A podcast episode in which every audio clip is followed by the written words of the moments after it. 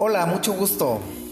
Donde quiera que te encuentres, ante nada y sobre todas las cosas, deseo que estés muy bien de salud principalmente, que tengas muchas bendiciones y mucha prosperidad junto con toda tu familia.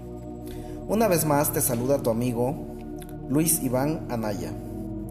En esta ocasión quiero agradecer también a todos nuestros hermanos que apoyaron nuestro anterior proyecto, Los Relatos de mi Bello Caguaré. Muchas gracias por compartir, muchas gracias por toda la aceptación que tuvimos por parte de nuestros hermanos de Panamá, nuestros hermanos de Brasil, nuestros hermanos de Alemania, fieles seguidores, nuestros hermanos de Estados Unidos y por supuesto también nuestros hermanos de mi amado y querido México. Muchas gracias a todos ellos por darle vida a este proyecto, por compartir y por seguirnos, darnos ese tiempo tan, tan valioso para sus vidas, dedicarlo a escuchar uno de nuestros podcasts. Muchísimas gracias. Gracias a ustedes fue el éxito de esa primera temporada, Los Relatos de mi Bello Caguaré. Y por segunda, también quiero informarles que vamos a iniciar una nueva temporada titulada Reflexiones de vida. Y esa es la razón principal por la que estoy aquí. Porque el día de hoy vamos a narrar una nueva historia para aperturar esta nueva temporada, esta segunda temporada de relatos.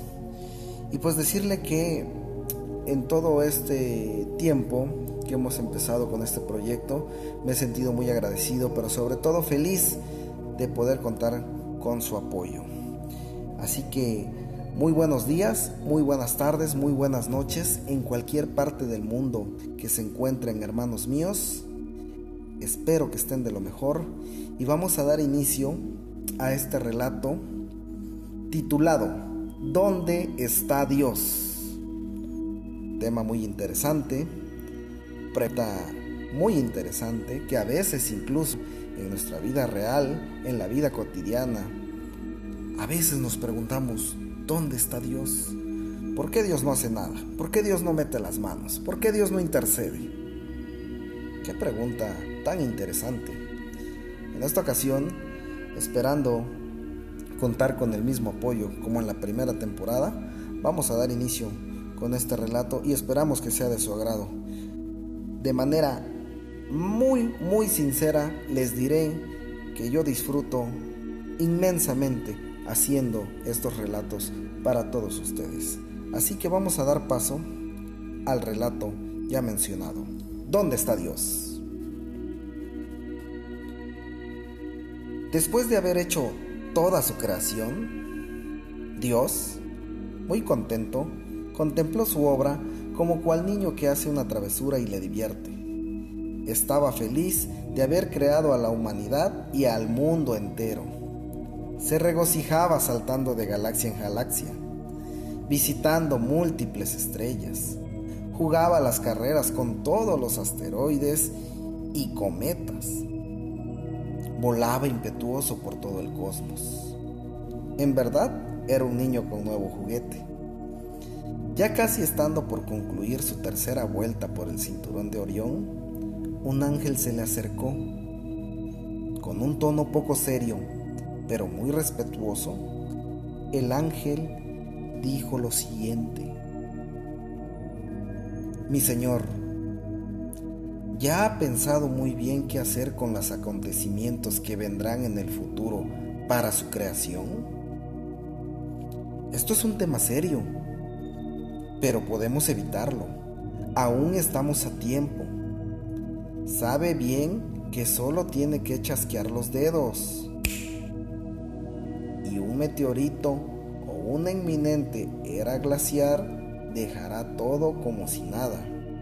Y mis hermanos y yo podremos ir a limpiar toda evidencia de vida que haya existido en la Tierra. Dios se detuvo un momento y le dijo,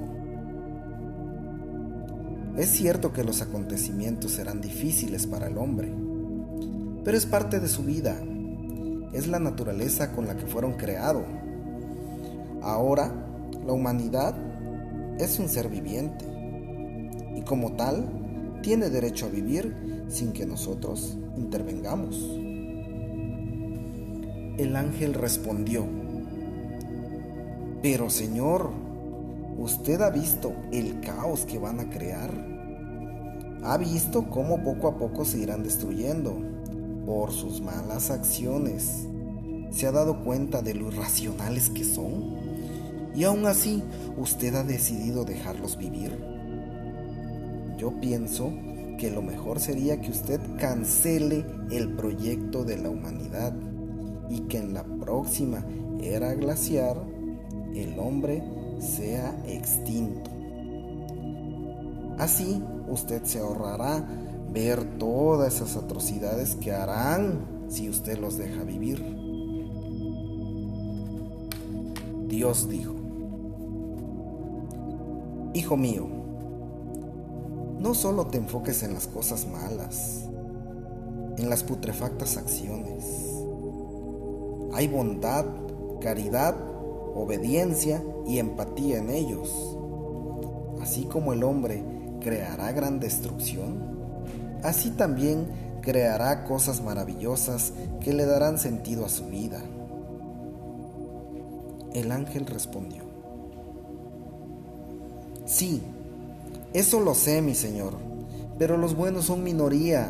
Además, Señor, tú viste bien cómo te culparán por todo cuando las cosas vayan mal. Cuando sus cultivos se mueran por falta de lluvia, será a ti a quien culpen. Cuando sus casas sean arrastradas por las inundaciones, será a ti a quien culpen. Cuando un ser querido se les muera por una causa injusta, será a ti a quien culpen por no protegerlo.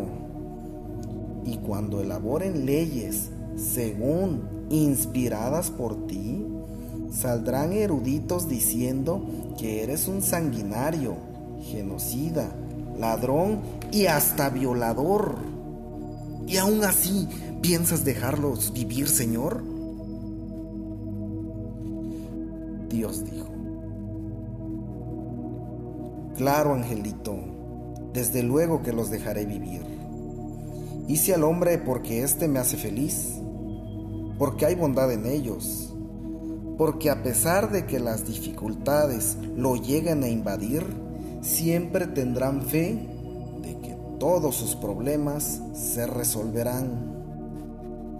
Como su creador, sé mejor que nadie que cuando los homicidios y violaciones de niños ocurran, gritarán al cielo y dirán, ¿dónde está Dios? Cuando la gente de todas las naciones se mueran de hambre, gritarán más fuerte, ¿y dónde está Dios?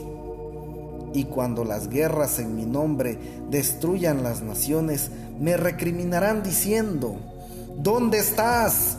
Tú, ese que se hace llamar Dios. ¿Por qué no terminas con toda esta injusticia? ¿Acaso te divierte vernos sufrir? Eres un enfermo mental. Pero lo que no sabe el hombre es que yo los amo y los respeto más que a nada en este universo. Tan es así, mi buen angelito, que no interfiero en sus acciones, en las propias decisiones que ellos toman. Entonces, ¿Por qué de concluir el destino de una acción que ellos tomaron?